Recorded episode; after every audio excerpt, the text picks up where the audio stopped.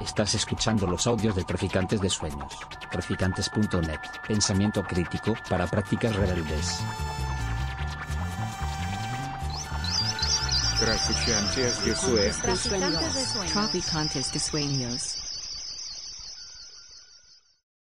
Hoy, ¿no? Un poco gris, un poco lluvioso y un poco difícil. Em, eh, pediros disculpas porque parece que no teníamos anunciado el, el- el acto en la página de la maliciosa, ¿no? Me lo habéis comentado.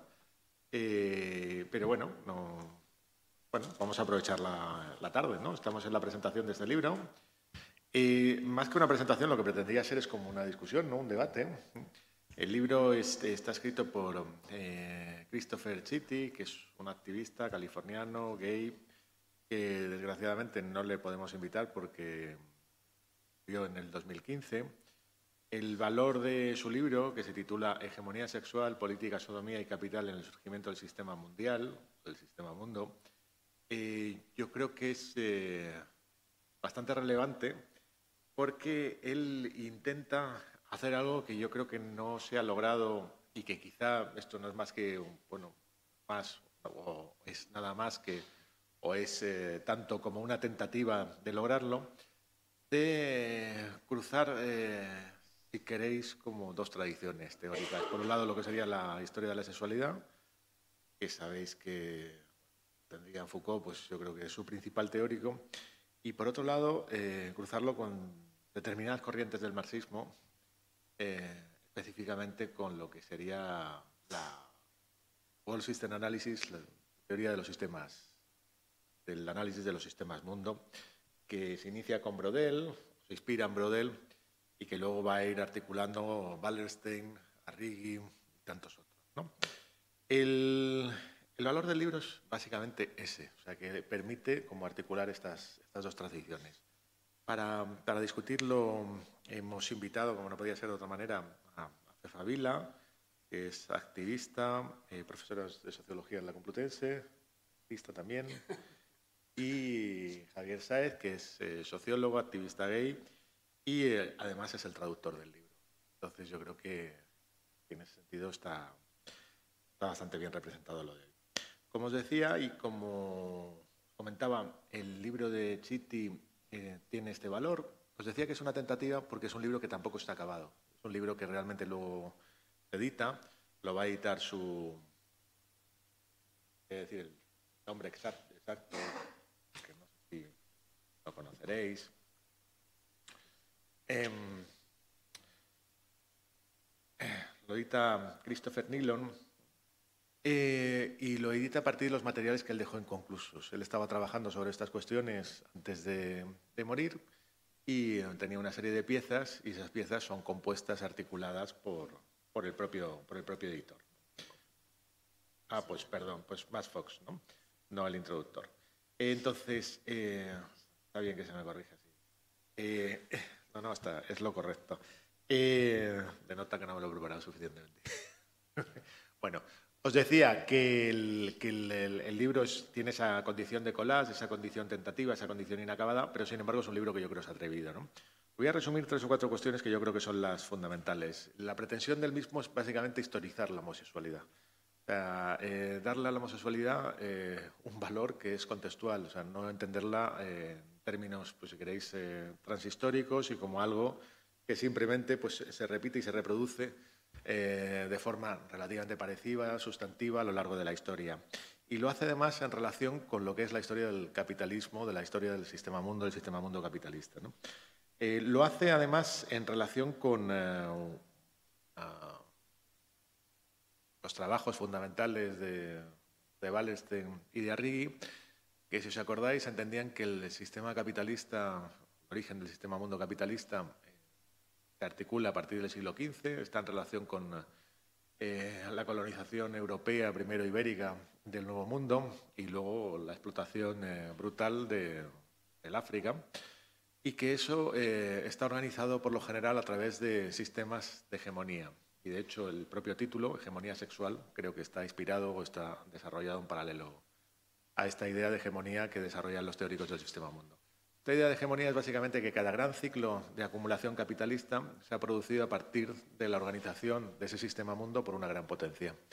Primer ciclo, si conocéis eh, la obra de Wallerstein o de Arrighi, pues sabéis que coincidiría con la hegemonía de los países ibéricos y de las ciudades italianas, concretamente genovesa, y estaría articulado a partir de un capitalismo comercial, y aunque ellos no lo desarrollan mucho, pues la producción básicamente de nuevos sistemas de mercancías que en el caso del Nuevo Mundo, curiosamente, es la plata, la plata mexicana, y por otra parte, los primeros productos agrarios de explotación, de exportación.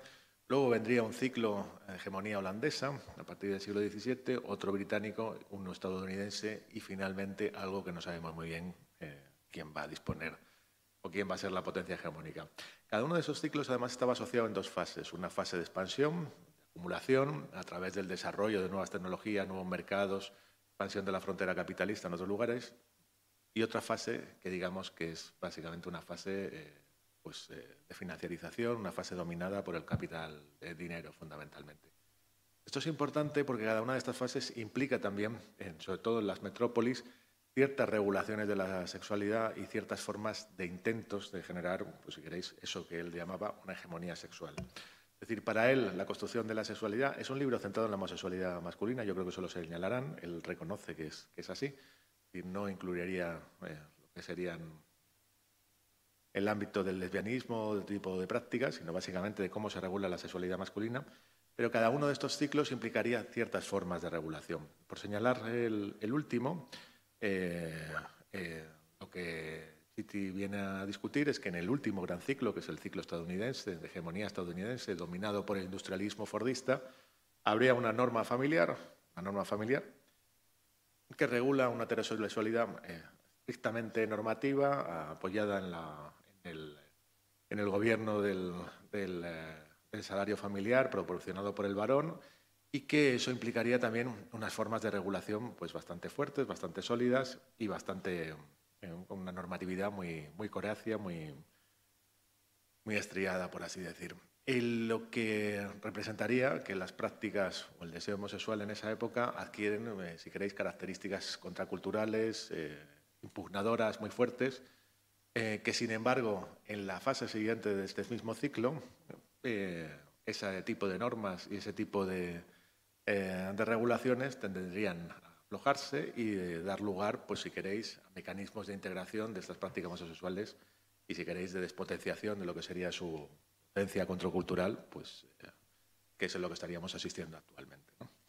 Y yo creo que en ese sentido lo que permite es eh, señalar que estaríamos en una fase, pues si queréis, en términos tanto de esa hegemonía capitalista mundial, pues eh, citando a Granchi, pues de interregno, es decir, de que no se sabe muy bien eh, qué tipo de fenómenos se van a producir en términos capitalistas y tampoco qué tipo de fenómenos se van a producir en términos de regulación de las normas eh, de la sexualidad y, por lo tanto, de lo que sería la posibilidad de encontrar nuevas potencias tipo eh, centradas, si queréis, en, lo queer. De hecho, en su último capítulo, él viene a señalar o plantear eh, la homosexualidad como una categoría de la sociedad burguesa. Cuestión es cómo queda la homosexualidad o lo queer cuando la sociedad burguesa está en crisis, es decir, cuando avanzamos hacia un mundo de tipo postburgués. Como yo creo que esto lo van a tratar bastante mejor eh, Fefa y Javier, les voy a dar la palabra a ellos. Había traído unas cuantas citas que podrían reflejar mejor lo que acabo de comentar de una forma bastante torpe. Pero por no extenderme, eh, le doy la palabra primero a Fefa y luego a Javier, ¿no? Es así como que tenemos. Pues si les parece, Fefa. Pues buenas tardes y gracias por venir y mm, las personas que están al otro lado de la pantalla, pues eh, también bienvenidas, aunque, aunque no nos vemos. Em, bueno, y gracias por invitarme a presentar este libro, que que es un libro que se cruzó en mi vida porque es un libro de una persona que se estaba haciendo el doctorado eh, en el Departamento de Historia de la Conciencia en la Universidad de Santa Cruz, donde enseñaba Angela Davis, Donna Haraway, eh, donde surge también la teoría queer, de alguna manera, y donde está Jameson. Y em, esta persona de alguna manera va a discutir con esas tradiciones de, ese departamento, en, en concreto para problematizarlas. Desgraciadamente, como decía, mm, eh, decía Manuel, eh, Chiti no termina su tesis, esta era su tesis doctoral, porque se suicida. Era un activista queer, era un activista marxista, dentro de las tradiciones marxistas norteamericanas también y dentro de los debates en auge que están cogiendo el marxismo en relación a, a los temas de, de, los movimientos sociales LGTB, queer y todos los debates que, que, que, se están dando también en el terreno, por así decirlo, todas las expresiones, todas las expresiones políticas.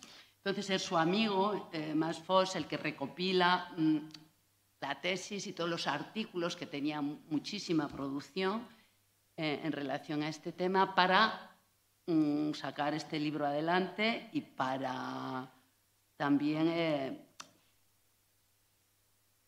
que, que, que, le reconozcan post-mortem el, el, doctorado.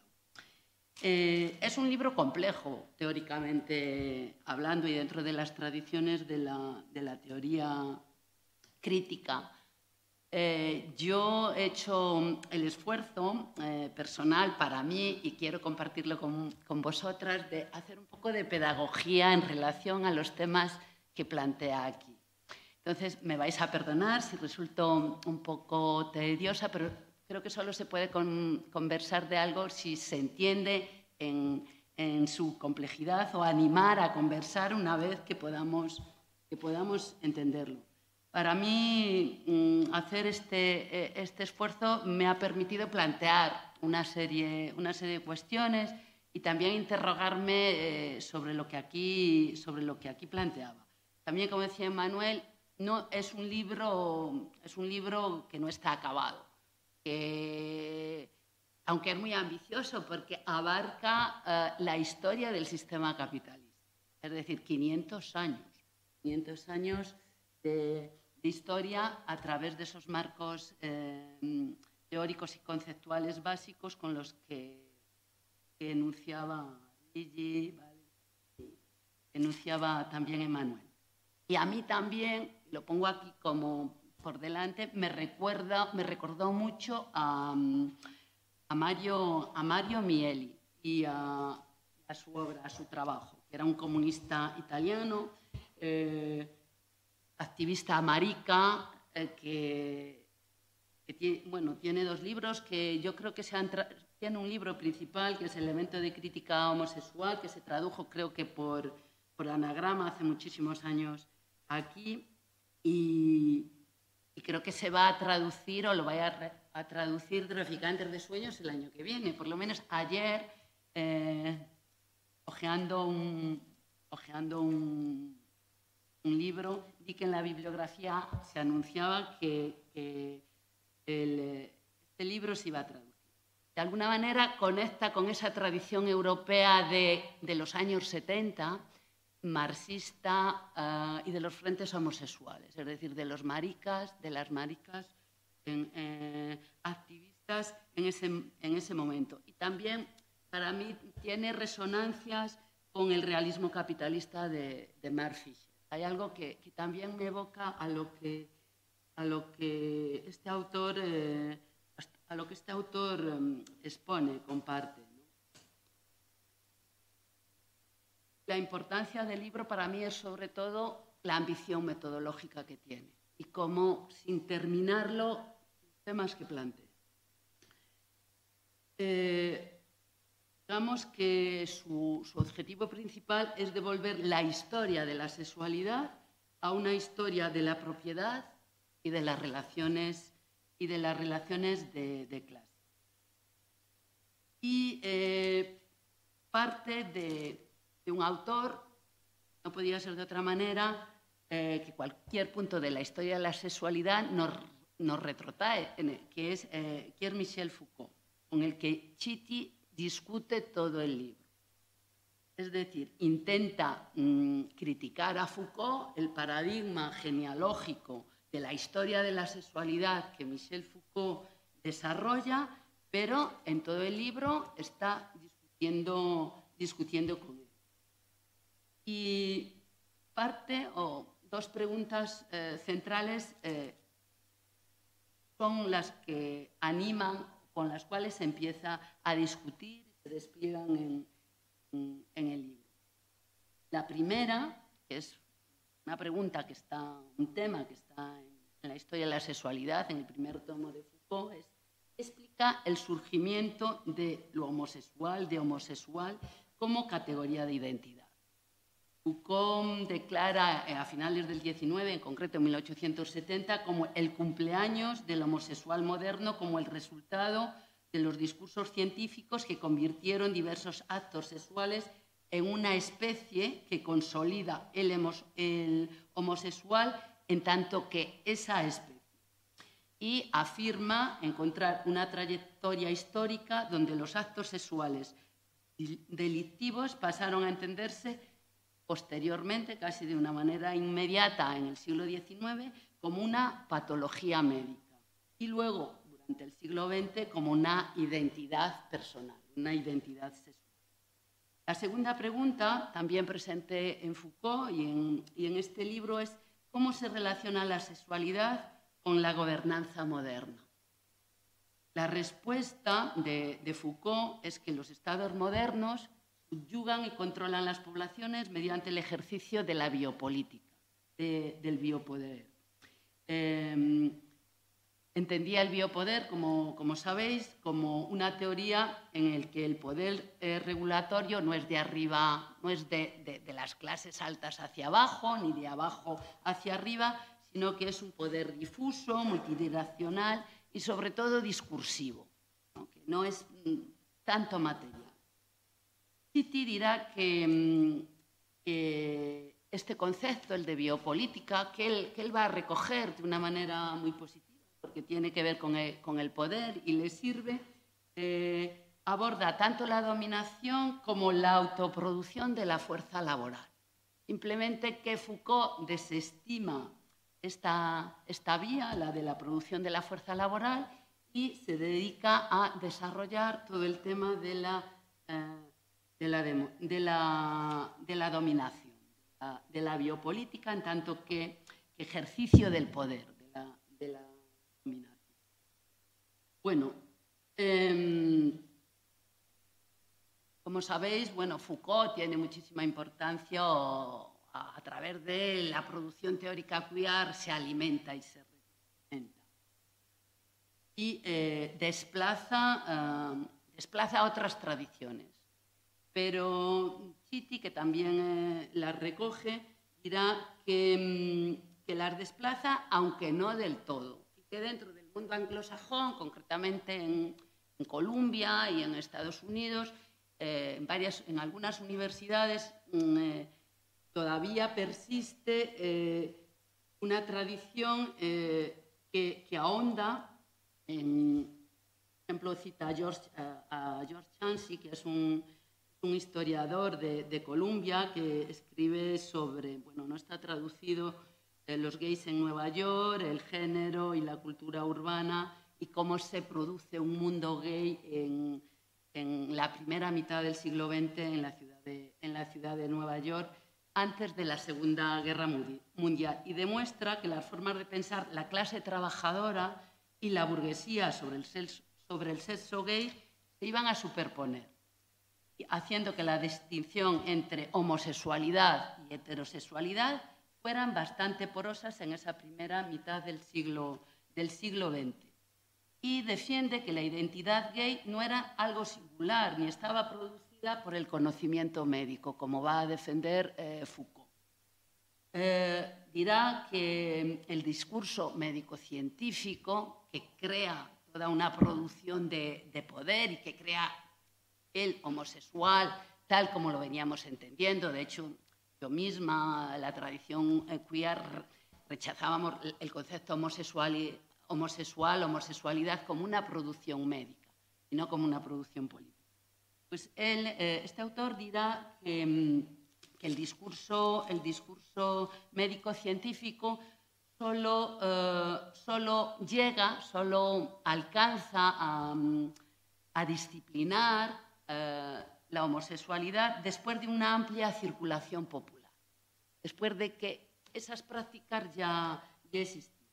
También cita a otro, a otro historiador que en la teoría queer, en el pensamiento queer, eh, ha, tenido, ha tenido mucha importancia, aunque también de una manera tangencial, que es eh, eh, John de Emilio. John de Emilio escribe dos libros importantes, pero él cita uno, de ellos que, que es sobre homosexualidad, eh, el capitalismo e identidad gay, que escribe en 1983, y sostiene que la identidad gay y las culturas urbanas gays solo fueron posibles gracias al advenimiento del trabajo asalariado y a la industrialización, al paso masivo que en Estados Unidos se da del campo a la ciudad. Y según esta narración, una vez que los hombres solteros abandonaron la granja para buscar trabajo en la ciudad, pudieron lograr seguridad económica sin producción ni reproducción dentro del marco de la institución de la familia, que aparece como el lugar a criticar, la institución eh, familiar. Si pensamos también desde el punto de vista feminista, es este momento cuando en la historia política contemporánea las mujeres surgen como, um, como un sujeto político amplio. Es cuando eh, también aparece eh, toda esa transición de la mano de obra femenina, por lo menos en el mundo occidental, del campo a la ciudad o la participación de las mujeres en, en el mundo del trabajo.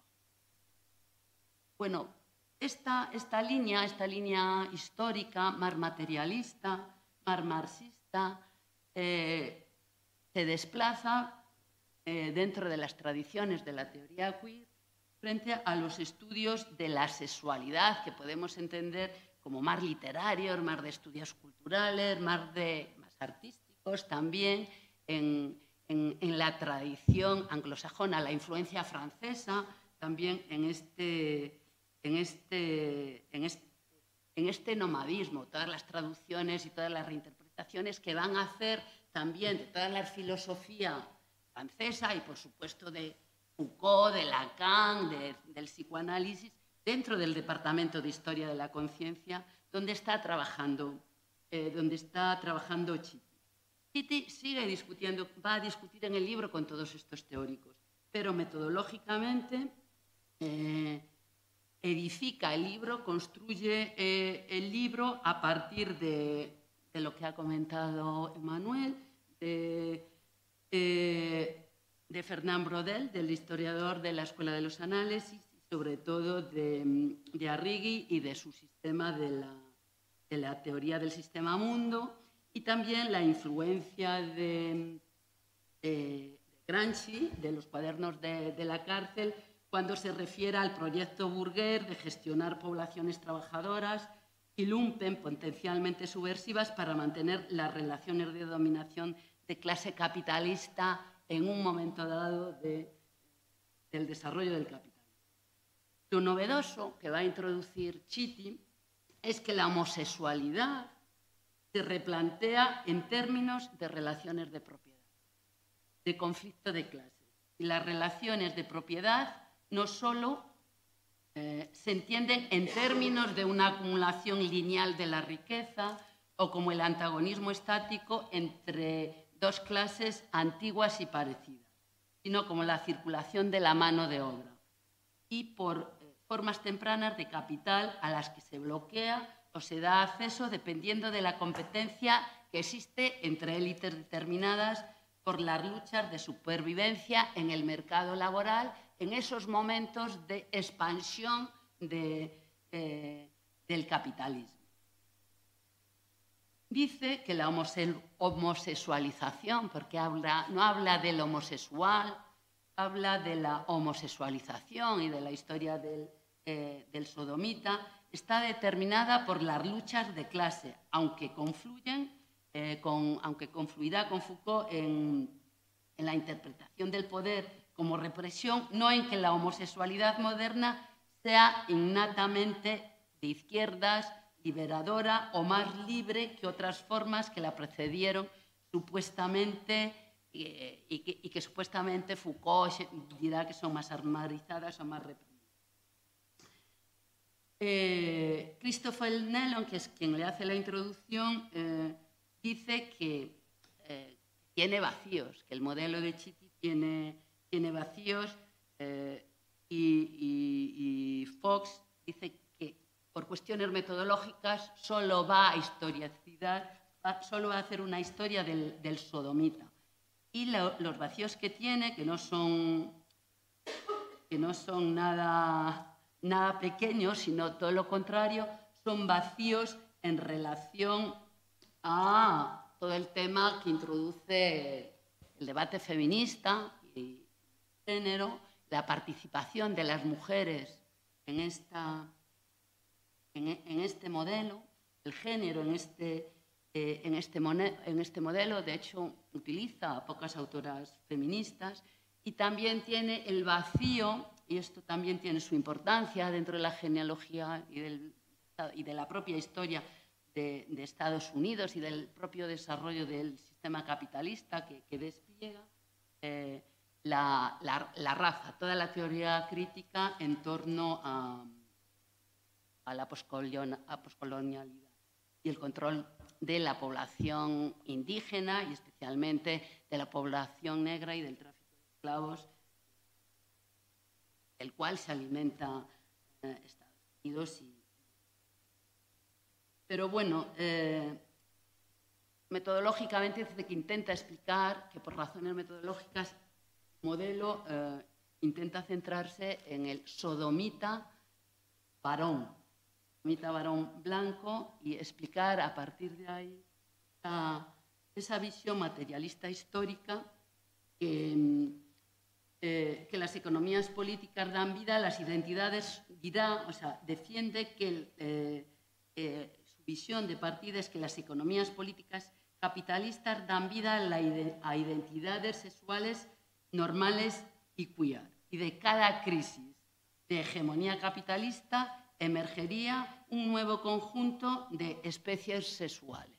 Es decir, que no todos los homosexuales de todas las épocas seríamos los mismos homosexuales en términos políticos, sino que estaríamos, se estaría produciendo una especie, un conjunto de nueva clase sexual. Esta, eh, inversión transforma la pregunta de Foucault de dónde vienen los homosexuales, al quitarle peso del presente al pasado. Si cada época dirá tiene su propio elenco de personajes eh, homosexuales, de personajes queer, hay menos necesidad de buscar ancestros y antecedentes de los homosexuales modernos. En este sentido, la contribución innovadora de, de es más, más metodológica en el sentido de que el método genealógico que desarrolla Foucault dirá es bueno para rastrear la evolución de los conceptos, pero no tiene tiempo para las contingencias y tiene poco interés en la causalidad. Dirá, la genealogía, ese rastreo de- del pasado y de explicar el, pasado, es suficiente buena si se quiere saber, digamos, cómo operó la hegemonía sexual burguesa en un periodo determinado, pero no puede explicar cómo las normas burguesas llegaron a dominar, y a ser dominantes en primer lugar. Y Chitty dirá, para esto se necesita algo así como el método del materialismo histórico, que profundice en las fuerzas contradictorias en juego durante crisis determinadas y que explique lo que sucedió ahí, en ese momento. Titi pensaba que la política del deseo eh, entre personas del mismo sexo no como una serie de oleadas y reacciones negativas, sino como un proceso de desarrollo desigual. Los picos y valles reflejarían la forma contingente de esa crisis en un lugar determinado de la hegemonía capitalista. Y de esa brecha emergen sexualidades queer cargadas con las cicatrices y las contradicciones que, se heredan, de, ahí. Desde esta visión materialista histórica, la economía política es la que daría vida a las identidades sexuales, tanto a las normales como, como, como a las queer. A continuación, eh, Chiti pregunta cómo un sujeto homosexual en, en particular antagonizó o se enfrentó a la sociedad burguesa de ese tiempo comenta o saca el concepto de lo normal. Ni es la heteronormatividad, ni es la, ni es la normatividad. Es lo normal. y nos dirá que la normalidad opera como una forma de propiedad. Entonces, la vida queer podría ser diferente de otras formas de vida en el sentido de que podría ser elegida libremente, al rechazar las normas sexuales hegemónicas. Y añade, el sujeto queer podría ser cualquiera que cuestione o rechace los beneficios sociales de ser normal. En otras palabras, la otra cara de la hegemonía sexual, de un nuevo tipo de liberación sexual donde las categorías de identificación estarían, eh, estarían, estarían en juego. A partir de aquí, bueno, desarrolla mm, toda una serie de, eh, toda una serie de, capítulos a partir de esos momentos de consolidación y de eh, acumulación de capital, de, capital histórico y eh, interroga o mm, interroga cómo, mm,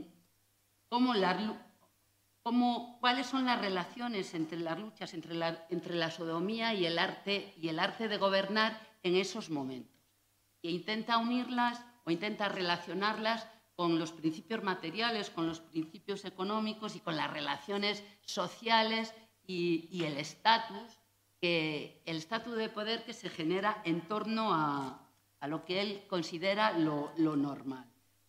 El primer, bueno, uno de esos momentos de, acumulación y que ha comentado Manuel es, eh, es el comienzo, es, eh, eh, es, Florencia, es, es, la Italia, es el Mediterráneo y es la Italia del, siglo, XV y del siglo XVI.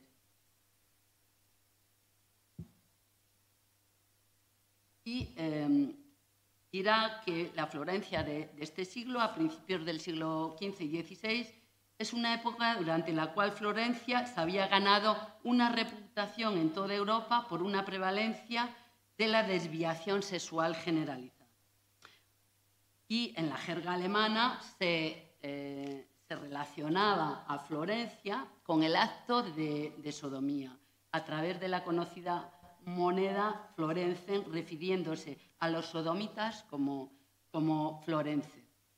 Y Chiti analiza mm, o se centra en las pruebas que, eh, recopila eh, a través de, a través de los oficiales de la noche. Los oficiales de la noche son como unos escuadrones anticívicos que existen en ese momento en, Florencia y que eh, se dedican a vigilar o a castigar o a poner eh, multas a todos aquellos que eh, practiquen relaciones de, sodomía. De hecho, mm, de los 50.000 habitantes que vivían en Florencia en ese momento, 3.000 son castigados, son, son condenados eh, por, este, por este oficio que se llaman los oficiales de la noche. Supone el 6% de, de, la población de, de, Florencia. Pero Chiti dirá que eh, el objetivo principal no es, eh, no es castigar, no es prohibir, no es crear una moral en contra de la sexualidad, sino que lo que está debajo de este oficio y de lo que eh, lo que contribuye a que, a que se ejerza es eh, la monetización de la sodomía. Es decir, es una práctica económica que se establece para controlar la ira, eh, de la sexualidad sodomita de los pobres en relación a los ricos, que también la, la practican. Es decir, para evitar los chantajes, para evitar eh, mm, la rebelión y, en definitiva, para controlar eh, a la población en, un estatus determinado, la sexualidad se va a utilizar en una serie de dinámicas y de, y de relaciones, y de, relaciones de, de- de clase. Nos dirá que los intereses ligados a las normas sexuales de la clase dominante moldearon la conducta y la comprensión sexual de las otras clases, produciendo la hegemonía sexual, la normalidad sexual, la normalidad como una especie de propiedad del estatus. Lo queer es simplemente, la homosexualidad sería simplemente la ausencia de este, eh, de, este, de este estado.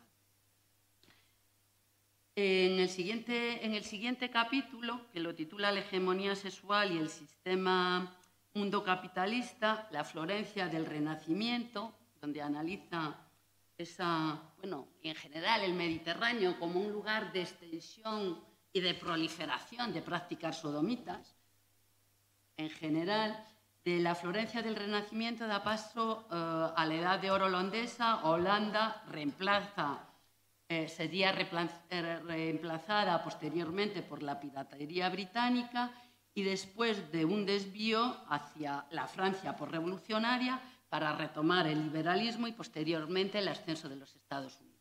Esas serían las etapas en las cuales eh, Chitty desarrolla esta, esta, esta interrelación. En concreto, eh, en, Holanda va, va a explorar cómo la estructura económica de Holanda aseguraba la propiedad, el, el patrimonio transmitido y ampliado generación tras generación, pero la acumulación de la riqueza con el capitalismo se va a basar cada vez más en una actividad comercial, en un imperio comercial, con el crecimiento urbano ligado a la expansión de las rutas comerciales y en ese sentido, en ese, en ese momento, para hacer esa actividad, el capitalismo mercantil holandés y el inglés posteriormente va a necesitar mano de obra mm, intensiva en los barcos y va, a- utilizar a los marineros.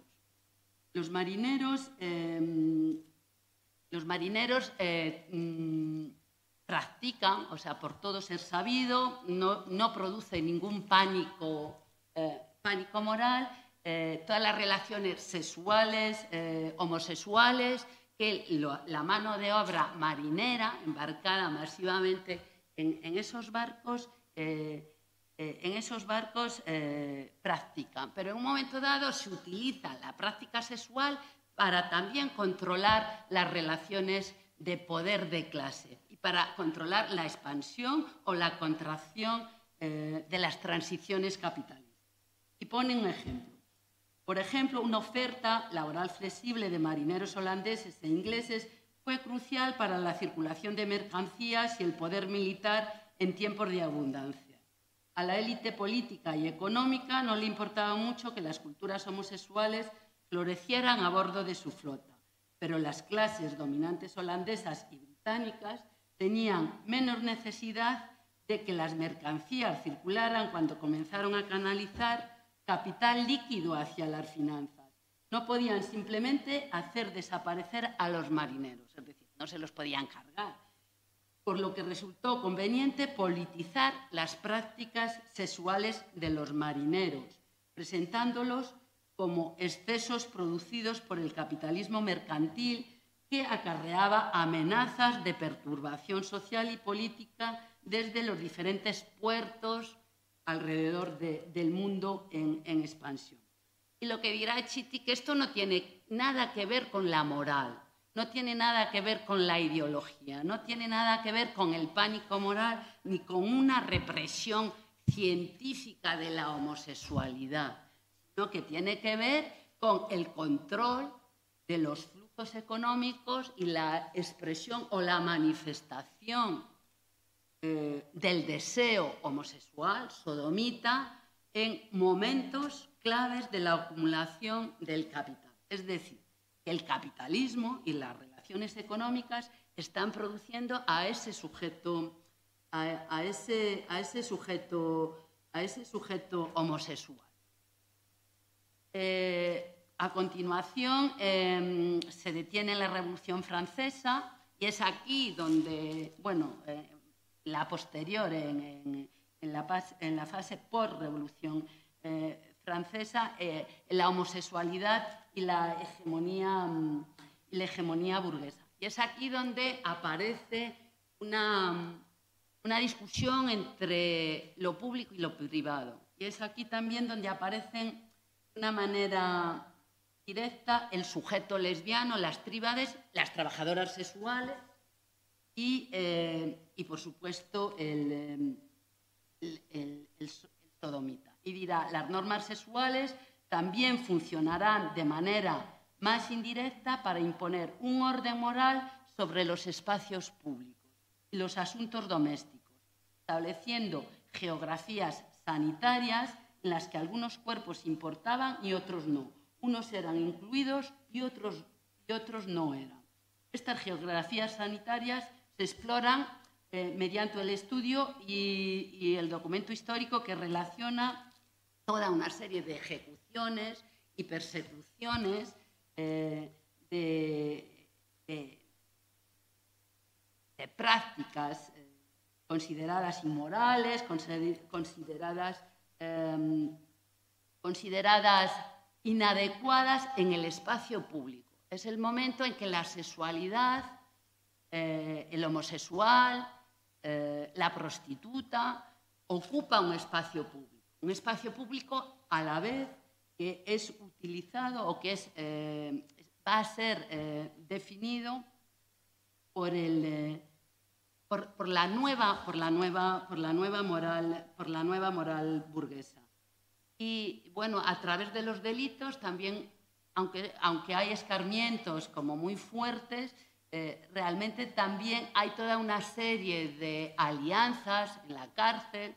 Sade, por ejemplo, podría ser un, uno de los sujetos que establece alianzas eh, políticas en la cárcel con, con homosexuales, con prostitutas y con otros sujetos proletarios, vagabundos, con el lumpen, a través de toda una escenificación política en relación a la, a, la sexualidad. Y a continuación, también en este capítulo, hace una historia de, del váter, de, eh, aborda el desarrollo histórico del urinario, que aparece también por primera vez en la historia en el espacio público.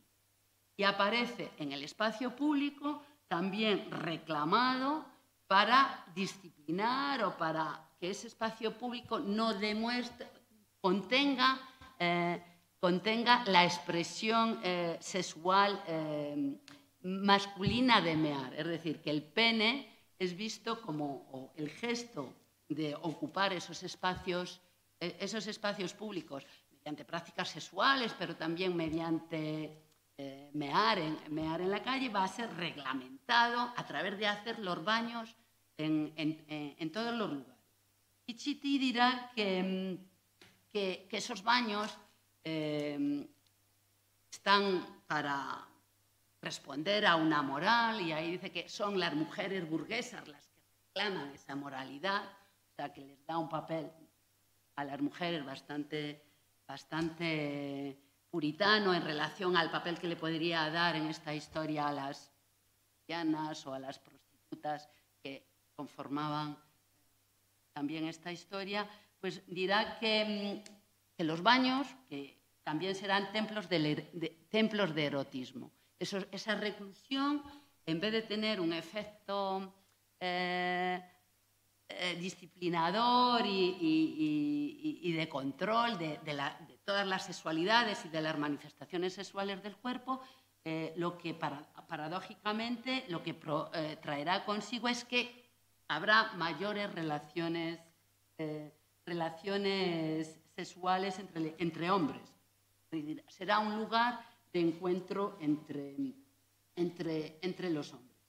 Y bueno, eh, en, este, en este capítulo la explicación que hace Chiti de, del papel de la distinción público y privado es eh, que la agitación de las clases la va a resolver de manera, de, de manera, de manera desequilibrada.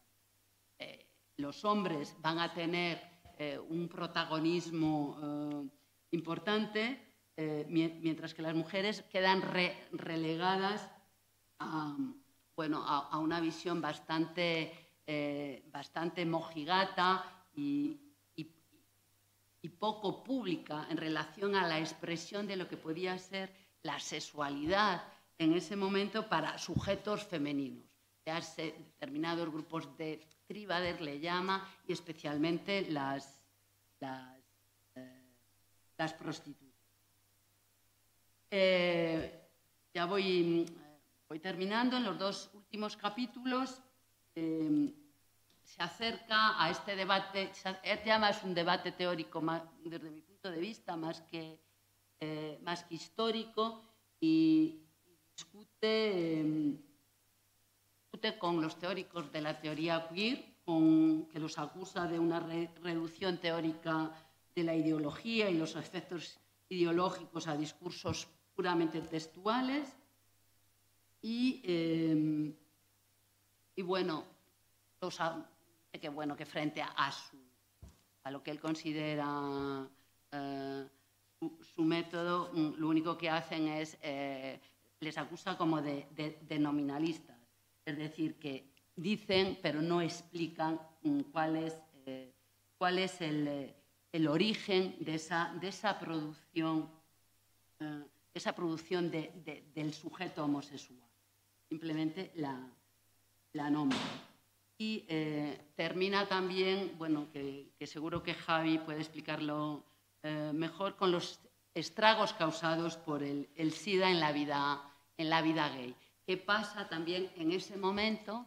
Eh, es un momento bastante actual, es un momento que se desplaza también hacia Estados Unidos como el sistema, como el lugar eh, de expansión eh, de- de- del capitalismo y cómo a través del SIDA la homosexualidad fue reconceptualizada como una apropiación activa y contrahegemónica del espacio urbano que generaba formas únicas de sociabilidad y culturas centradas en la intimidad con extraños, pero como fue contenida por, la propia, por el propio virus, por la propia manifestación de la, de la enfermedad y dio lugar a una nueva categoría eh, desplegada por el mundo de las ONGs, que era hombres que tienen sexo con hombres, para despolitizar de alguna manera o para perder ese momento que él considera que podía ser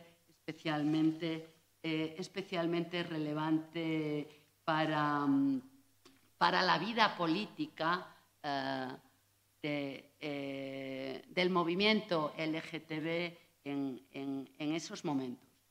Y termina con, con, mm, que, él, bueno, que, que las prácticas LGTB, especialmente en el contexto de Estados Unidos, han perdido la oportunidad de, eh, de redefinir o de crear una contrahegemonía de lo que él considera lo normal, la sexualidad eh, normal, en la medida en que eh, eh, el propio significado de lo normal decaí- decaía.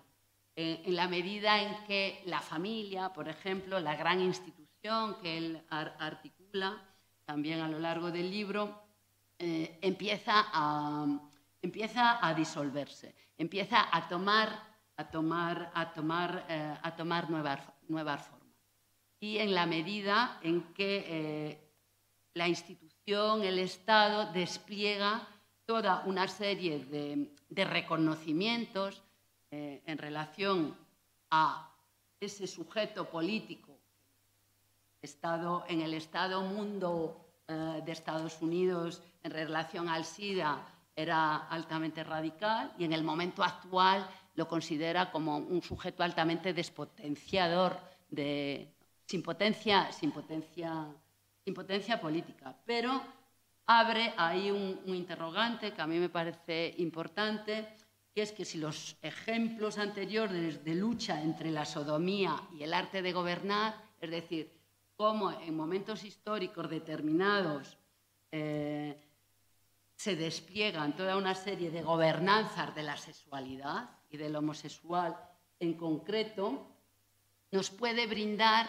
eh, pensar cuál sería la idea de politización, por un lado, del sujeto o de los sujetos homosexuales y también eh, en oposición cuáles son las prácticas de neutralización de esos sujetos políticos homosexuales, en la medida en que las propias relaciones eh, económicas producen lo normal, producen esa, ese, proceso de normalización. Es decir, ¿Cuál sería en el Estado mundo, en la fase actual, definida por Internet, por no saber dónde se están concentrando las relaciones principales de, eh, acumulación y de despliegue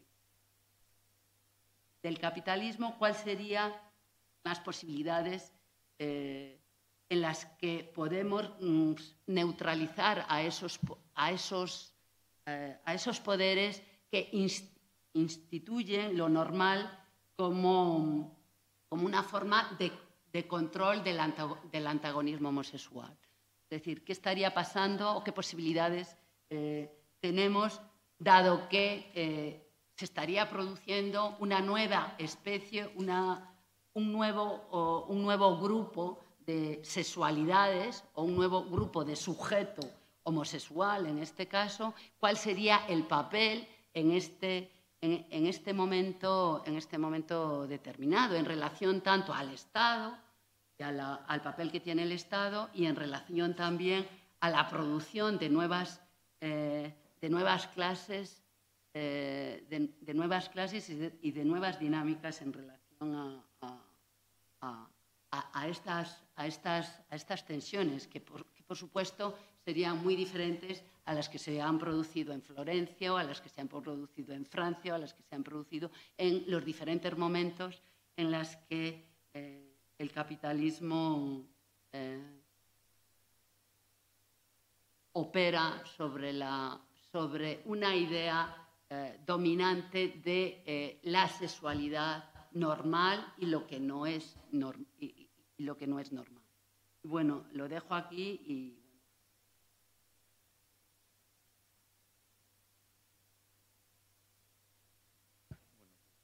Muchas gracias a todos y a todas.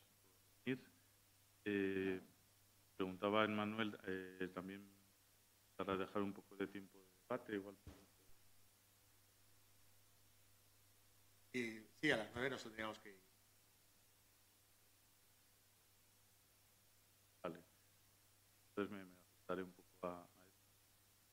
También dar las gracias a los traficantes una vez más por darnos su espacio y en este caso por ser las responsables de publicar este libro tan, tan bueno.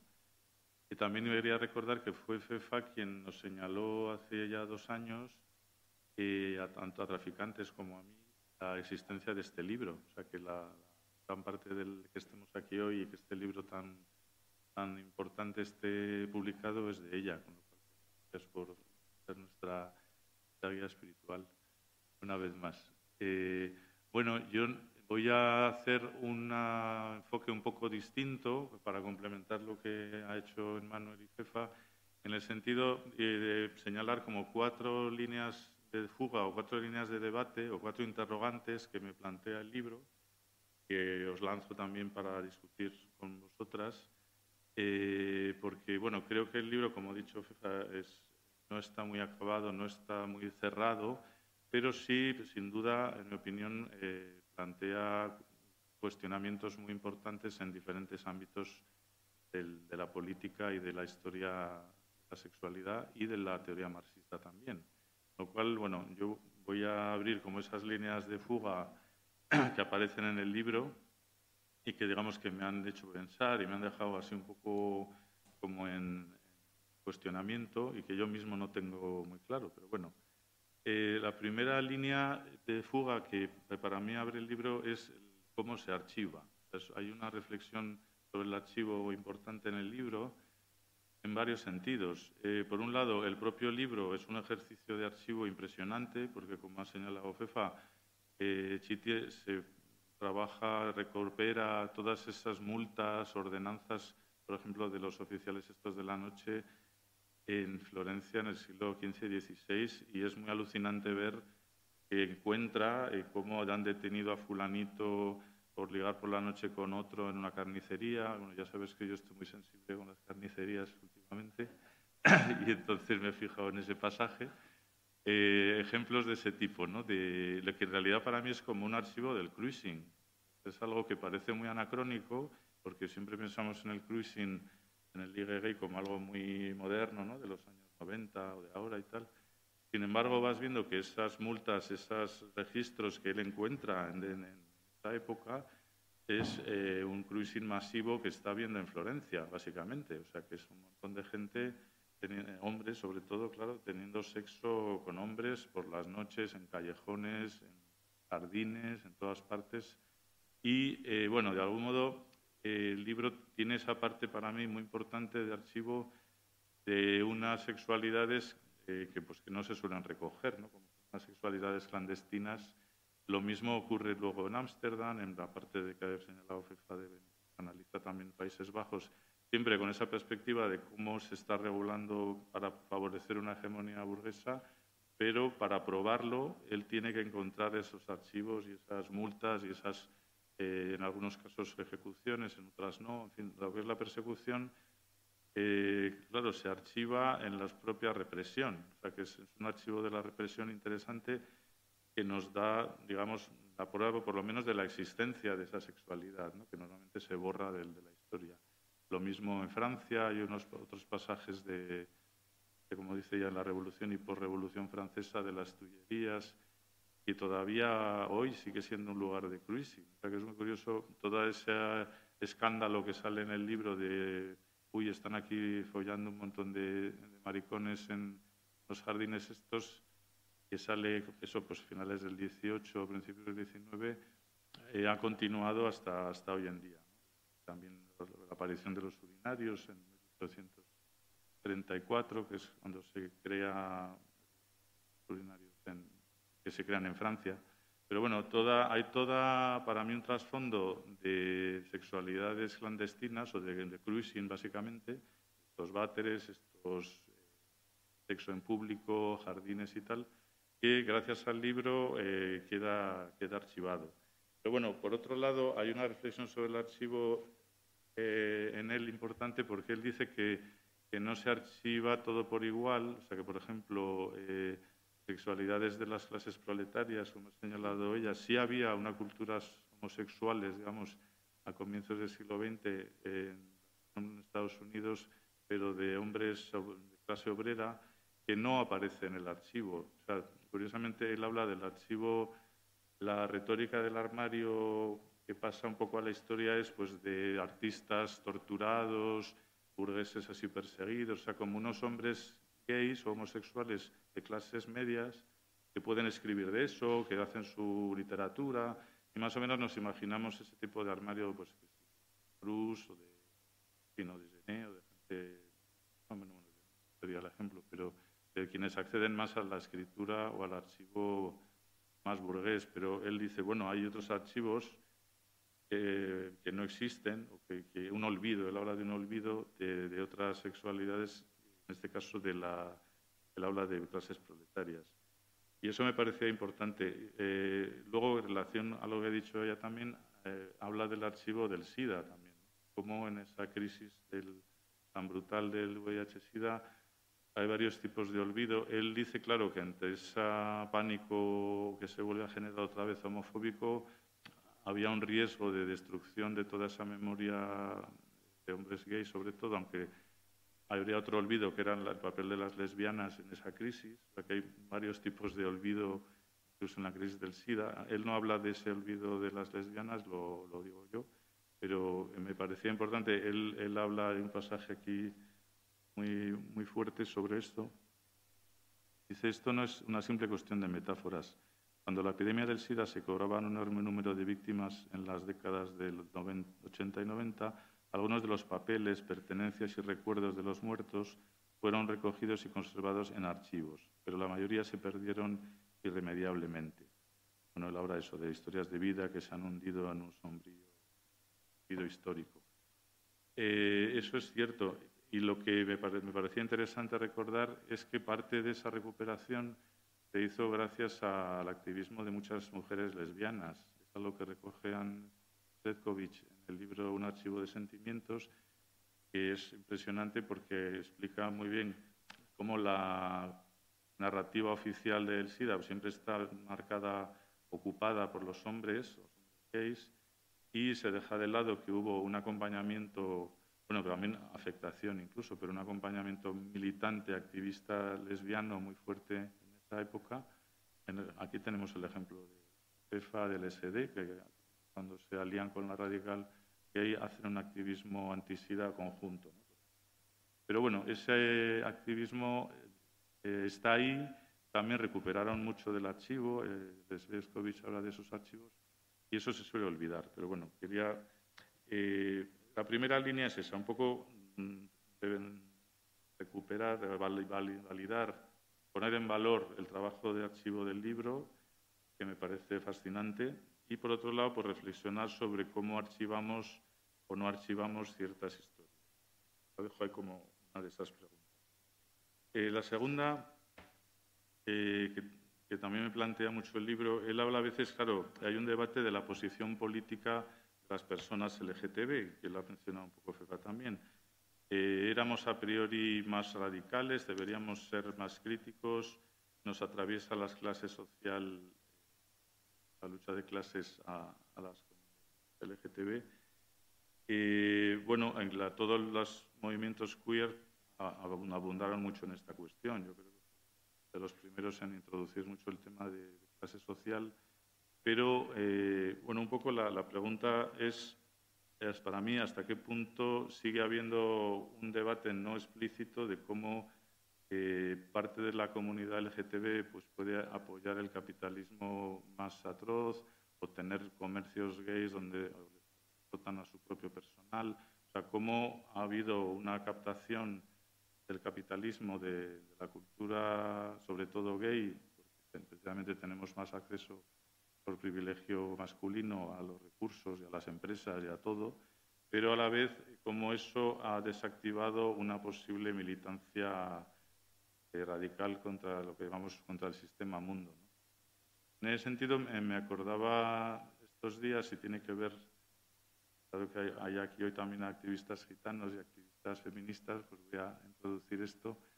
Eh, hablaba con Pastora Filigrana, una abogada gitana que ha escrito un libro excelente sobre el pueblo gitano contra el sistema mundo, donde plantea que parte de la represión eh, al pueblo gitano ha debido, en su opinión, y que estoy de acuerdo, porque no encajaba, eh, había una resistencia a someterse por gran parte del pueblo gitano al, modelo de asalariado y de explotación capitalista. Entonces ella relaciona la historia de la represión antigitana con la historia del capitalismo.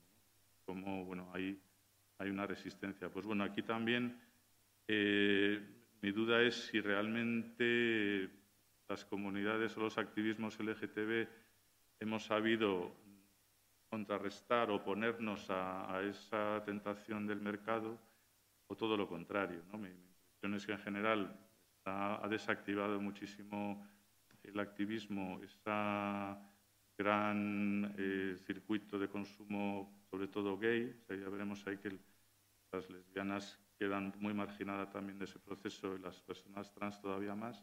Pero bueno, ha habido todos esos últimos 30, 40 años explosión eh, de consumo que, que, se menciona también en el libro. Pues, un poco la pregunta es esa, ¿no? ¿Cómo nos posicionamos las comunidades LGTB respecto a las clases sociales y a la lucha de clases en este momento. Incluso, bueno, ya que yo creo que es verdad que el libro no, no, abunda mucho en el tema del racismo, pero sí hay bastantes referencias al originaria al esclavismo.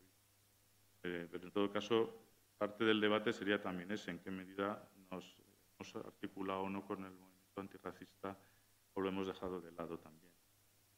Bueno, en la tercera línea de fuga eh, o de debate es, tiene que ver con esa crítica a Foucault que ha mencionado Fefa, eh, que a mí me parece muy importante, porque digamos que desde el éxito este del libro de la historia de la sexualidad y la biopolítica y tal, había, yo creo, bastante poca crítica, se había asumido como muy rápido el enfoque Foucaultiano.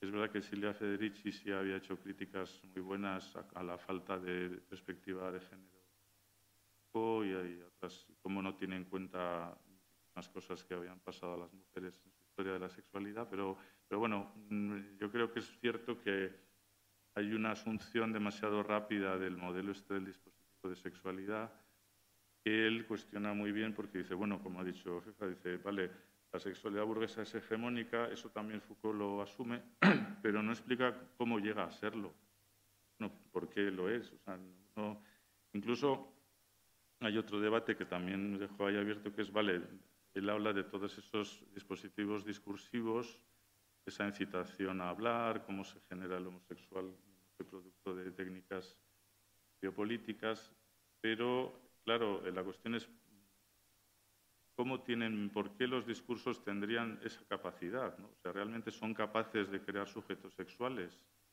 Es un debate que se tiene mucho con Butler y el tema performativo, pero yo lo dejo ahí abierto porque yo creo que él va más allá y sí muestra que si no tienes en cuenta esos elementos de economía política que ha señalado FIFA, que él desarrolla en el libro, mm, se queda un poco cojo esa especie de nominalismo o de poder así extraño y milagroso del, del discurso en sí mismo, de lo discursivo.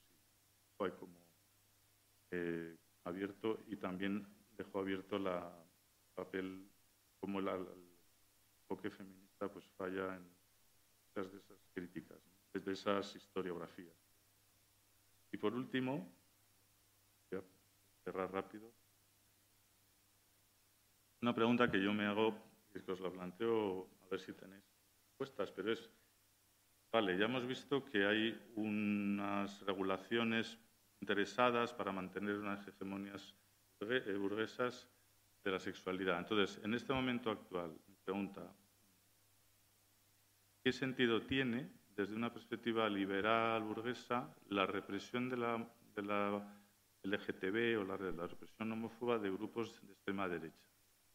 Es decir, ¿por qué ese interés de Vox, de los fachas húngaros, polacos, eh, contra las personas LGTB, no veo que, tengan, que sean muy útiles porque son países muy capitalistas. Es decir, el capitalismo puede funcionar perfectamente con muchas personas gays y lesbianas visibles, como se ha visto en Estados Unidos. Entonces, eh, ¿qué sentido de clase o de potenciar la burguesía o el capitalismo tiene ponerse a prohibir no sé qué obra donde salen dos chicas besándose y los, en los libros que no se hable de gays.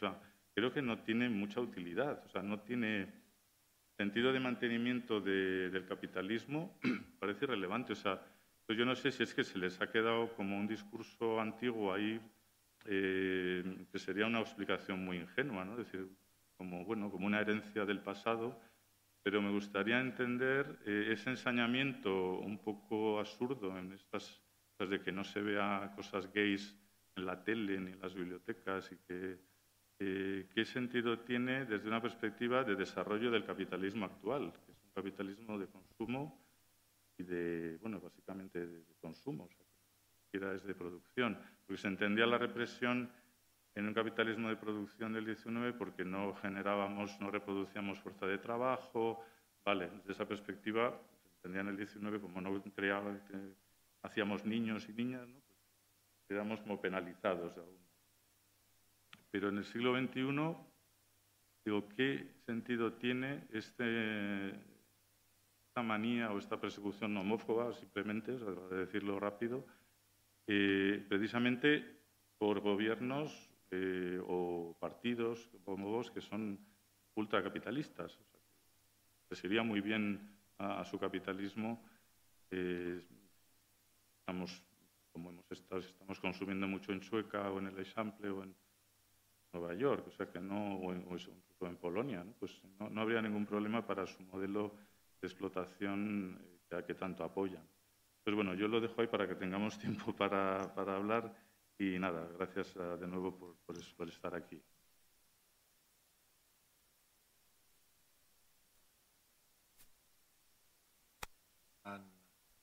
¿Importa que, para que lo puedan escuchar? Sí, gracias. Eh, bueno, a lo último eh, creo que es un tema muy complejo, entonces ah, no voy yo por lo menos a hablar ahora de eso, pero sí que quería comentar lo que has dicho de que el tema de que las personas LGTB están en un proceso, donde, en un momento de despolitización, que eso es una discusión que no es explícita, yo creo que es bastante explícita porque, bueno, ahora estamos aquí, acaba de salir este libro, acaba de salir el libro de Kevin Floyd, acaba de salir también el de Peter Drucker, hace un par de años salió el de Holly Lewis, o sea, el hecho de que al menos haya un mercado editorial para el marxismo queer quiere decir que las personas queer estamos bastante conscientes de los peligros de esa despolitización.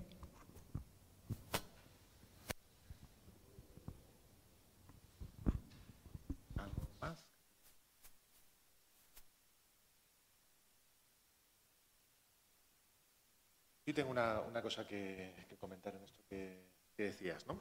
Eh, ¿Por qué esta vuelta a discursos homófobos, sobre todo en determinadas partes del planeta? ¿no? Yo creo que hay una... que no es una explicación total ni una respuesta que acabe de cubrir la pregunta que planteas, pero no deja de ser una cosa bastante curiosa. Si tú tomas, por ejemplo, el esquema del, de lo que era un poco la teoría del sistema mundo, ellos establecían sistema mundo siempre hay un centro, un centro eh, que es eh, metropolitano, que es el que organiza los flujos, el que tiene la capacidad de innovación, etcétera. Centro más liberal, además, ¿no? Por ejemplo, si uno lo analiza en el caso de Estados Unidos, te vas a encontrar que los grandes centros de, ¿no? de la economía digital, de la economía informática, son también mucho más liberales que lo que serían las viejas economías industriales, agrarias que han quedado, pues, por ejemplo, en el medio oeste, en las zonas exurbanas, etcétera, que es donde se concentra el voto de Trump. ¿no? O sea, tienes el polo liberal, tienes, si queréis, como pares retardatarios. Entonces establecían un centro, una periferia y entre medias una semiperiferia. ¿no? El hecho de que, por ejemplo, eh, vamos, yo creo que ¿no? O sea, que Europa occidental, pues incluso la progresión en términos de derechos, en términos de, eh, si quieres también, de generar una economía rosa, cada vez más potente, etcétera, tal cual, y de presencia pública de, del ámbito LGTB y de reconocimiento, sigue progresando por muchos problemas que haya o contradicciones que se den ahí, eh, que contraste tanto con lo que sería esa Europa del Este, también obedece, y esto no puede ser una aplicación lineal, a sus propias tradiciones, a sus propios eh, problemas, eh, donde en estos países, básicamente son países, me refiero a Hungría, Polonia, de Ucrania, etcétera, en donde la ofensiva anti-LGTB es más fuerte, son países que básicamente son países que demográficamente están condenados, donde la vuelta a la familia se convierte prácticamente en un gesto de supervivencia, es decir, eh, donde eh, la necesidad de seguir proporcionando, eh, pues por ejemplo, países que son sucursales de la industria alemana, donde la fuerza de trabajo sigue teniendo que... El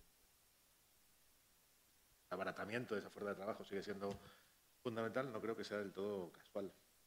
Es decir, que no es lo mismo en esta economía mundo, de los centros capitalistas que dices de economía de consumo, como estabas, que aquellos que tienen una posición más subordinada y que son suministradores todavía de cosas, bueno, pues de, muchas veces de fuerza de trabajo cualificada, semicualificada, como es el caso, ¿no? O sea que la vuelta a las políticas familiares, un proceso de decadencia demográfica de estos países, tanto de, de, persecución de los colectivos LGTB,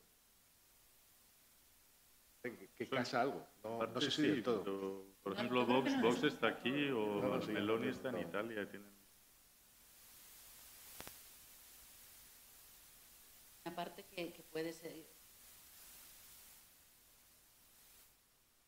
a todos. Es decir, que eh, la posición pueden tener eh,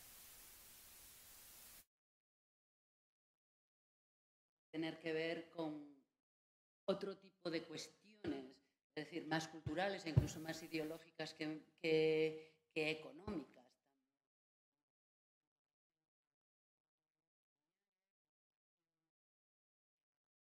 También al reparto en el sistema mundo que tiene Europa como centro, que creo que también está siendo desplazado. Habría que ver más bien qué pasaría en China. Creo que preguntarnos que por Europa, qué pasaría en China con la homosexualidad, en ese desplazamiento de, de, flujos y de producción y de ser el centro de otra, de, otra historia.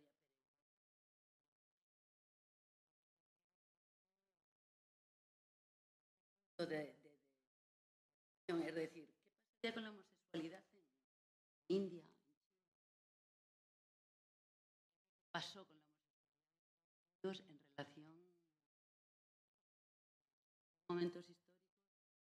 Más por ahí, y Europa, yo creo que una vuelta sobre sí misma y una vuelta también a las culturas más decadentes de la familia. Además es un, creo que es un populismo alejado del sistema de expansión capitalista. Lo que te digo. Trump frente a otros, frente a Argentina, ¿no? otros populismos. Europa a mí me parece como. No, no quería llevarlo a algo de, del este, sino de la extrema derecha, o sea, me refiero a Vox o Meloni, o sea, ¿por qué siendo partidos muy liberales, muy capitalistas, eh, están tan empeñados desarrollo homófobo. No, no creo que sean tan capitalistas, esa es mi, mi, posición. Es que creo que vos, yo creo que no. Eh, a la extrema derecha en Europa. Muy capitalista, liberal a tope. Es un a tema. Marine Le Pen, eh, perdona. No, no, no, sigue, sigue. No, no, que digo, sí, que Meloni que el, último tema que planteas, claro, yo creo que, que tiene que ver con el tema del heteropatriarcado. En el caso de, de vamos, de vos o de Meloni o, de, o del argentino, ¿no? El Milei este, o sea, yo creo que tiene, tiene que tener algo que ver con eso, ¿sabes? Con una hegemonía del patriarcado y de alguna forma del patriarcado, no totalmente, pero se escapa el mundo LGTB o se escapa, o se escapa la homosexualidad. Es que si no, no le veo explicación, porque claro, si no remitiríamos quizá a temas, digamos, ideológicos, incluso religiosos, ¿no? Me atrevo a decir. Me refiero al mundo LGTB público, claro, obviamente, no, no el privado, ¿no? Pero es que es difícil de, de entender esa postura tan radical, ¿no? Frente a, efectivamente, yo creo que a grupos que tampoco molestan, efectivamente, dentro de este capitalismo, ni del suyo, ni de su ideología. Pero vamos, es un tema, es un tema complicado de entender, ¿no? Claro. Yo creo que la pregunta que planteas está muy bien y es difícil. En un momento se asoció al fascismo a lo más purista que había antes de que apareciera el sionismo, como unas ganas de volver al origen. La homosexualidad siempre ha existido con más caos o escondidas, pero no sé, yo creo, quiero pensar que es por la doble hipocresía. Y dos casos muy claros para mí son Obama y Michelle, la transexual, y Pedro Sánchez, hay más, ¿eh? y Pedro Sánchez y Begoña, Begoño. Estos dos ejemplos, que yo he mirado bastante, aunque hay más, de parejas eh, transexual donde se niega, en el caso concreto de España, ha sido puesto en evidencia por los propios transexuales que conocían a Diego Gómez, no Begoña Gómez, y que dijeron, ¿cómo puede ser que públicamente se muestre como una mujer si es como nosotras? Y en, este caso concreto, eh, ellos mismos fueron los que en las redes sociales bautizaron con el Begoño. Y en Estados Unidos, cuando ya John Mills, no me acuerdo exactamente, una autora teatral norteamericana dijo públicamente que el transgénero había subido a la, Casa Blanca y al cabo de dos meses fue asesinada por este motivo. Lo podéis ver en los seguidores de los Twitter. y justo cuando se acaba la presidencia de ella, de, la pareja Obama-Michelle, aparece ella con un vestido azul provocador al cabo de dos o tres meses, una copa de champaña en la mano y un vestido de seda natural donde se le marca claramente las tetas, como diciendo, ahora podéis decir lo que queráis, que ya no estoy en la presidencia, sí, pero antes quien lo dijo de una manera pública a una entrevista periodística le costó la vida. Entonces, ¿en qué quedamos? ¿Transexualidad pública o transexualidad velada?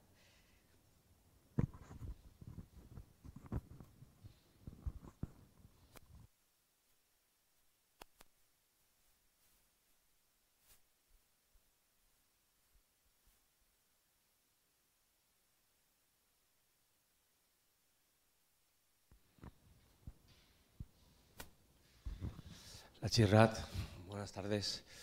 Bueno, me han encantado vuestras intervenciones, estoy deseando leer el libro, eh, en todos casos porque yo también vengo de tradición marxista y en algún momento de mi activismo, eh, uno ya tiene una edad o dos, eh, digamos que la militancia queer y, la militancia marxista por alguna de las lecturas se veía contrapuesta y por experiencia de vida estoy muy, muy, muy interesado en en, leer todo ese contenido que habéis eh, dicho tan, eh, tan interesante.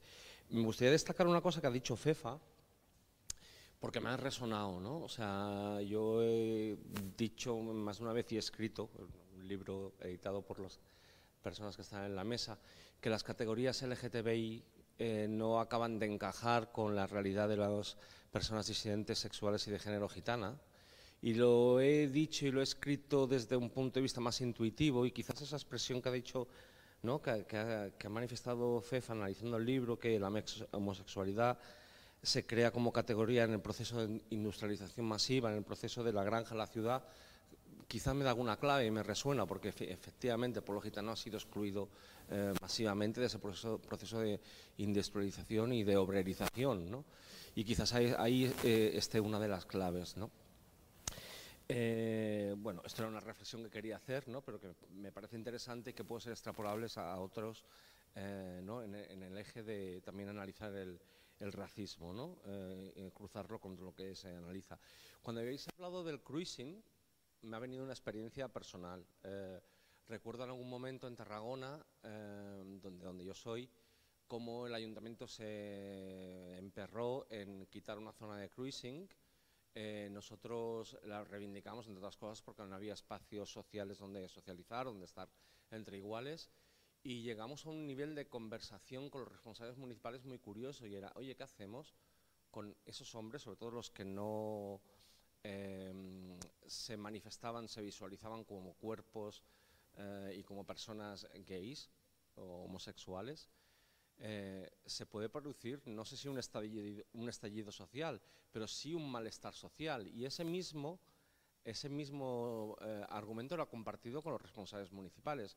Quiero decir, los espacios de cruising, como de sexo escondido, también juegan un papel de control social, de contención del estallido o del malestar social al no poder manifestar una cosa tan... Eh, necesaria como la sexualidad de una manera, de una manera libre. No sé si el, si el libro habla, porque ya, digo que estoy muy interesado en leerlo, eh, pero siempre he tenido esa percepción que era curioso ese nivel de entendimiento contra la gente que nos estaba reprimiendo.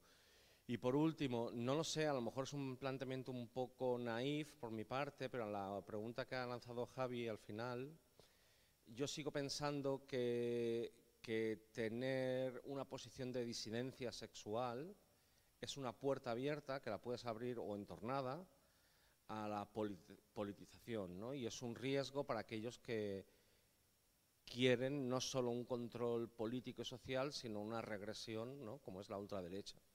Y ahí es donde leo su posición tan radical eh, ante algo que pudiera ser subversivo, político, que solo ante esa potencialidad les parece, a pesar de que evidentemente se equivocan, porque como bien habéis analizado, ¿no?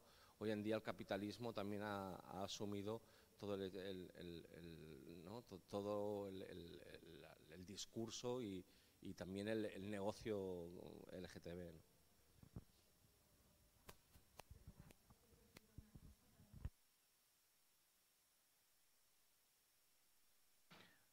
¿no? Es que hay como contra, que se expresan también de forma muy contradictoria. Por ejemplo, en, en- en Israel, cómo se utiliza el washing un lavado continuado de prácticas del propio Estado, ¿no? Eso es un ejemplo, ¿no? Y, ese es un- y eso es un ejemplo al- justo opuesto, al revés. Como Israel, el del que, del que se podía hablar de, ese control biopolítico de la sexualidad en torno a tener preventas o no tenerlas, es decir, a tener un estatus de lo normal, que diría Chiti, ¿no? Como, como esa línea de, de ascenso en un momento dado neutraliza cualquier posibilidad de expresión o de una contra, contrasexualidad, una contrahegemonía sexual, por así decirlo, frente a lo normal. Lo normal, no la normatividad, lo normal como un eje eh, de aspiración social eh, al cual los sujetos eh, acceden a través de sofisticados controles económicos y políticos. ¿no? Israel podría ser un caso. Y el tema es qué pasa cuando paradójico. Yo creo que qué pasa con la ultraderecha europea persiguiendo a ser disidentes. No ¿qué pasa ahí. Yo creo que eh, está en un momento anticíclico.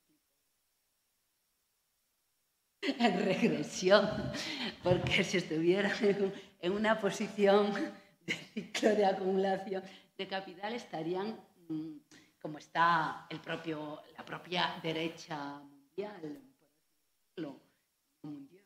Es decir, está el capital en general, ¿no? ¿Cuáles son los códigos morales? Es como un pánico moral a contra- eh, que, que va en contra del ciclo de, de- de acumulación y de expansión, a no ser que pero- exterminarnos, que eso también puede ser, en este deseo de que hay demasiada población y por alguien, y por alguien tienen que. Pero-. Claro, pero yo quería precisamente algo. quería evitar el, el argumentos de tipo moral, ¿no? Como Claro. que Chiti dice, bueno, pues, bueno, Algo su modelo en términos de mantener un qué papel tiene.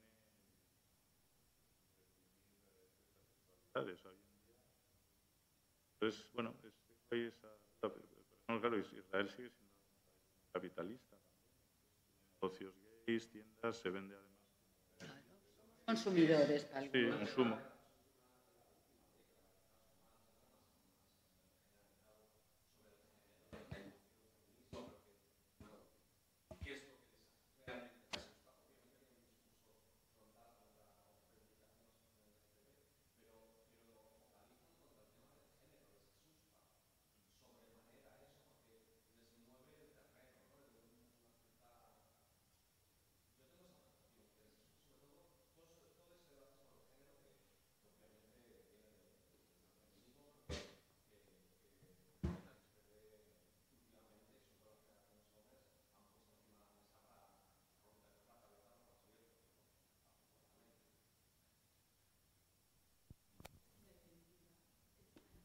A ver, que había palabras, ¿querías comentar? Yo creo que... ¿Se me oye, hola? Sí, sí, dale, dale. Que mm, esta cuestión de por qué ahora, ¿no? Esta posición tan, en algunos países muy marcadamente homófobos y en otros, claro, el contexto importa mucho en esta, en esta cuestión, pero bueno, tiene bastante que ver con lo que es la crisis del neoliberalismo. Bueno, creo yo, mm, que por una parte precisamente el neoliberalismo se ha asociado a una aceptación de otros estilos de vida, ¿no? Todo lo que hablamos del neoliberalismo gay o del eh, orgullo comercializado, etcétera. Entonces, en muchos espacios, en muchos sitios del mundo hay un sector social que asocia, por ejemplo, Europa del Este es un ejemplo muy bueno porque es un sitio donde eh, cuando hay la transición de los países eh, de la órbita de la Unión Soviética o incluso Rusia, ¿no? Eh, al capitalismo se da un, descenso a la calidad de vida enorme, mucha gente sufre y de repente todas esas promesas que asociaban capitalismo a apertura y también apertura de la sexualidad, etcétera, y venían asociadas a valores supuestamente progresistas, ¿no? el feminismo, no sé qué tal, pues lo que ha visto la o sea, lo que asocia a la gente, o sea, lo que se ha producido es una, como una reacción. Entonces, en los países del este es muy evidente que los mm, gobernantes de extrema derecha o los partidos de extrema derecha instrumentalizan eso, ¿no? Y, esa divisoria también se ve mucho, ¿no? En, lo que decía Manuel, ¿no? En lo de campo, rural, por ejemplo, en nuestros países es muy evidente que, mm, esa división mundial también tiene como expresiones eh, regionales, digamos, o, en determinados países. Entonces, claro, yo creo que eso se puede entender también en formas eh, que cómo funciona la política contemporánea ahora ¿no? y la importancia que han, llegado a tener las guerras culturales. Y eso hace que, por ejemplo, aquí en Europa Occidental, aparte de algunas salidas de tono de gente que forma parte de Vox, eh, la forma, digamos, de encarar esas cuestiones es más homonacionalista o femonacionalista que, que, que homófoba, ¿no? Es verdad que tienen cosas como nos oponemos a las banderas gays, pero todo es el marco del soberanismo, ¿no? Los lobbies LGTB que están subordinados a Soros y, ¿no? y como esa casi teoría de la conspiración. Y, en el fondo, pues lo que están diciendo es nosotros, y lo dicen así, nosotros, hay muchos homosexuales en Vox, claro, es una imagen de buen homosexual, que es un homosexual o ¿no? una lesbiana que no pone en cuestión el binario de género. ¿no? Las, eh, las transexuales no las pueden aceptar pero de alguna manera ellos lo que dicen es nosotros sí los defendemos, también defendemos a las mujeres y por eso queremos que se cierren las fronteras porque son los migrantes y los musulmanes los que amenazan la seguridad de los gays y de las mujeres.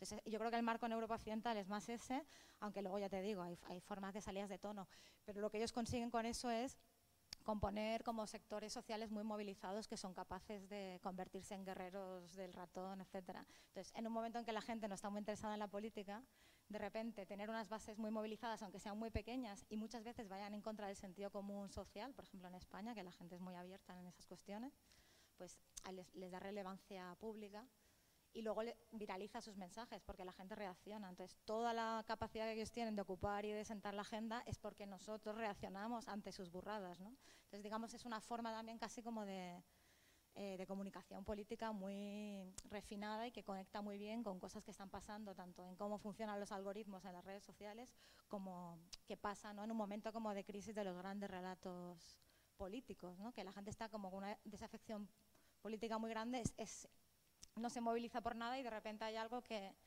¿no? que convertido como en una guerra de valores de los unos contra otros y tal, pues hace que la gente se, se posicione y sea capaz o quiera participar en política y eso es un valor eh, importante en un momento así que... La sexualidad ha cambiado a la par. Estaba pensando, según, hablabas, mayores ataques de la ultraderecha hacia la homosexualidad no es hacia la homosexualidad. Como el gay blanco no es hacia el sodomita sitiano, vamos, que históricamente construido, es hacia otras figuras eh, queer, por así decirlo, más hacia trans, el papel de las mujeres, las lesbianas, las... Es decir, es que lo normal, a lo mejor, hipótesis, lo normal como hegemonía sexual, ya es la homosexualidad. Es decir, y, ya tiene sus propios réditos. Entendida la homosexualidad como ese, lugar del cual se están extinguiendo otros sujetos otros sujetos contrahegemónicos, ¿no? que, que quieren expresar otras sexualidades, otras confrontaciones de género más problemáticas e incluso otras alianzas en relación a otros sujetos, le hace todo el tema de racial, ¿no? que, es fundamental, que él tampoco, tampoco lo, lo, desarrolla y que en Estados Unidos es brutal.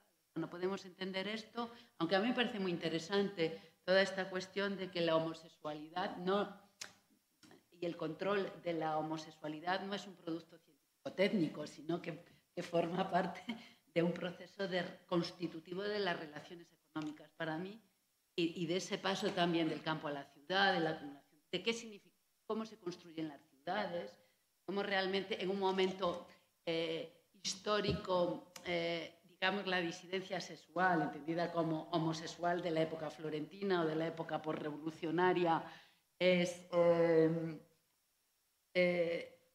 es, es escandaloso, es prohibido en algunos momentos, pero en otros momentos es necesario. ¿no? Y es necesario porque también circula en las élites. ¿No? Y necesita también como para el control también de los beneficios de esas élites sociales y a la vez el control para que los pobres eh, en este caso, no se rebelen. Algo que también cuando dice, yo pienso mucho en, porque lo viví, ¿no? ¿Qué pasó en los años 80 y 90 y qué pasó en Estados Unidos? Fue brutal la lucha política en relación al SIDA. Y, creó la primera gran marea de, de, una uh, contrahegemonía contra el capital global eh, a, partir de la, de la homosexualidad de los años 80. El homosexual estaba ahí tema, yo creo que el tema es, tiene que ver también que, quién representa esa, homosexualidad, quién representa lo normal hoy. Yo creo que el homosexual o determinado homosexual representa lo normal. Y, y, lo que provoca otros problemas son otros sujetos que están problematizando. Las prostitutas, la hostia, no lo desarrolla. Pero ¿qué pasaría ahí? arbolleras o las trans o las migras. Tenemos una, una última intervención y luego cierras tú. Vale. Sí, ¿se oye? Sí. Que, bueno, aparte de, de, lo que decía esta persona, que me parece que es eh, absolutamente cierto todo, sobre todo el tema de, de que el homonacionalismo es lo que hace que tenga mucho sentido que en Israel sea una política muy conservadora, a la vez que muy eh, transigente, digamos, entre comillas, con ciertas personas de la comunidad LGTB, pero también me parece que, por ejemplo, en, contextos anglosajones como eh, Estados Unidos o Inglaterra, también eh, la queerfobia se usa mucho como caballo de Troya para cualquier otro tipo de represión. O sea, en Estados Unidos se han recortado eh, los derechos trans y lo siguiente es recortar los derechos de las mujeres, porque una vez tienes esa punta de lanza, en realidad el objetivo no es ese, el objetivo es todo.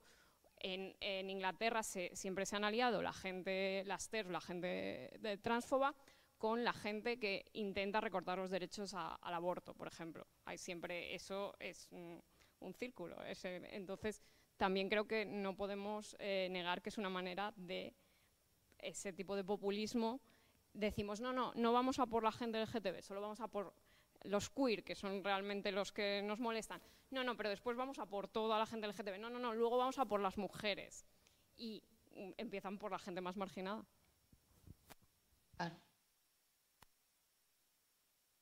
Yo creo que es un debate, o sea, que lo que ha abierto este libro son problemáticas que son muy actuales, o que tenemos que seguir discutiendo. Eh, una cosita sí quería apuntar ya para cerrar, eh, que cuando hablaba Iñaki del cruising, esa regulación o no, porque crea malestar. En el libro también plantea Chiti que en un momento se intenta regular eso porque hay mezcla de clases también. O sea, que haya encuentros entre gente muy pobre y gente de clases medias o altas, que ciertos espacios de cruising que la analiza están produciendo, también es peligroso. Sea, que había un, un momento dado, no sé si en la parte de Francia y de Los Londres... en las cárceles que dice que lumpen, los... Se mezclan ahí... Se mezclan las clases altas con las bajas. y, eso no puede crear mucho más... Y crean alianzas perversas. Eso es, sí, y eso es muy interesante. Sí, porque eh, yo no lo había pensado, pero claro, eh, cruces o esas alianzas son peligrosas. Pero bueno, ya por mi parte nada más y nada, daros las gracias. Yo creo que dar la presentación y espero que disfrutéis muchas gracias.